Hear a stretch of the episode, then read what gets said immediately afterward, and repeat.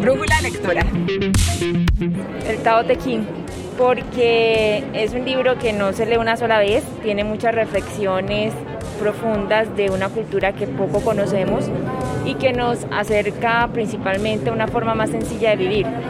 Entonces, cada que quiero meditar, ayunar o tener un momento reflexivo, voy al libro. Y entonces me permite leerlo muchas veces sin necesidad de cansarme de la lectura. Entonces es muy, en ese sentido, como muy práctico, porque no es continuo una página con otra, sino que puede alterar el orden y eso no afecta pues el resultado.